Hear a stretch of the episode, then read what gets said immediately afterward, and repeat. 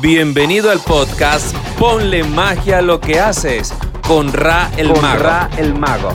Descubre cómo la magia y la ilusión pueden conectar con tu audiencia sin importar a qué te dediques. Transmite un mensaje de manera diferente y abre la ventana donde lo imposible se hace posible. Ponle, Ponle magia, magia a lo que, que haces. Hola, bienvenido al episodio número 8 de Ponle magia a lo que haces. Superamos la barrera de los 7 y seguimos adelante con estos eh, temas que tratamos acá que me gustan muchísimo y estoy ultra feliz, ya lo he comentado, de poder hablar de estas cosas y compartirla con todos a través de las diferentes plataformas. Hoy el título es Todos los magos son iguales. Y bueno, claro, cualquiera que lo lea de una vez dice, obvio que no son iguales. Claro, eso es lo que van a pensar muchos, ¿no? Pero como ya mencionaba anteriormente, existe algo llamado el inconsciente. Ese inconsciente nos hace muchas veces pensar diferente, nos hace eh, considerar ciertas cosas que ni nos damos cuenta. Voy a empezar, voy a dividir esto en dos partes, como hago muchas veces, como, como quizás ya han escuchado que trato de atacar do- do- dos puntos de vista. El primero es que evidentemente en líneas generales eh, existen distintas formas de hacer magia, lo que llamamos ramas de la magia, vertientes de la magia. Entonces no necesariamente un mago es igual que otro por la disciplina mágica que practica, para que lo llamemos de alguna forma, ¿no? Por ejemplo, algo bastante marcado, un mago que sea mentalista, un mago que de repente se basa su show en hacer predicciones, en, en adelantarse al futuro, ese tipo de cosas que habremos visto, es un estilo de hacer magia. No es igual que un mago que hace magia para niños, por ejemplo. Ni es igual a un mago que hace magia con cartas estrictamente, que es llamado cartomago. ¿Ok? Eh, está original el nombre, ¿no? Pero así se llama.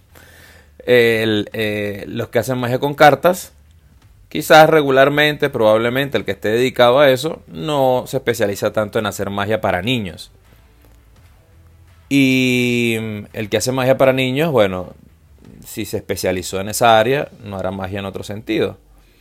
Pero en líneas generales, los magos profesionales, los que se dedican a, vivir de esto, tienen... eh, sí, efectivamente hay quien, quien, se, quien se dedica a un área particular, pero muchos tienen los conocimientos al ser profesionales de distintas áreas, así que de repente un mago que haga eh, magia para niños también lo puede hacer para adultos o lo puede hacer eh, para empresas.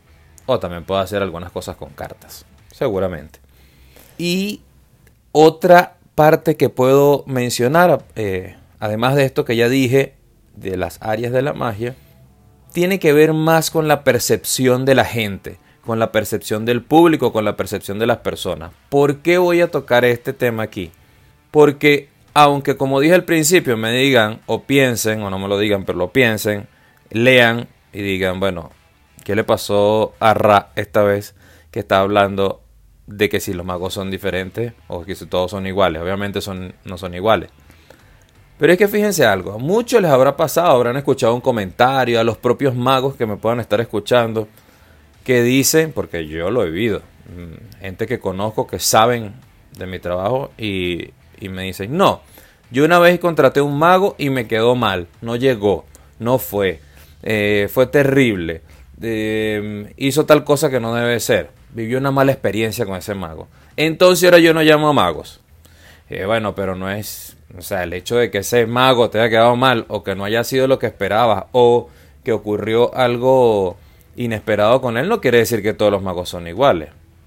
Es como, es como si una empresa eh, dijera, no, este gerente me salió mal, ahora no contrato ningún gerente, ahora voy a contratar eh, puros coordinadores, porque el gerente que tuve me salió mal y seguro todos son así.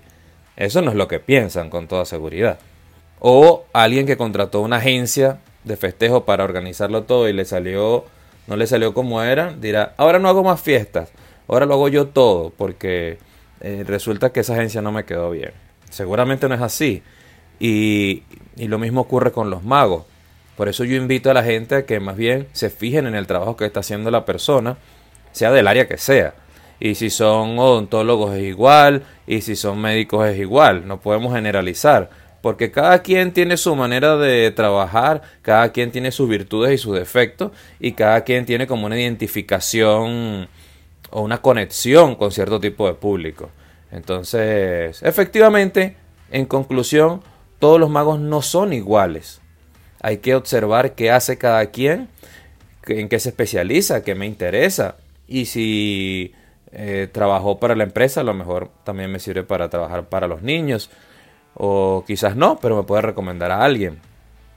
Y lo importante es que eh, valoremos, apreciemos y respetemos el trabajo de cada quien porque, eh, digamos, como en todos los, los momentos laborales, como en todas las profesiones, hay gente que cubre unas necesidades y otras que cubre otras.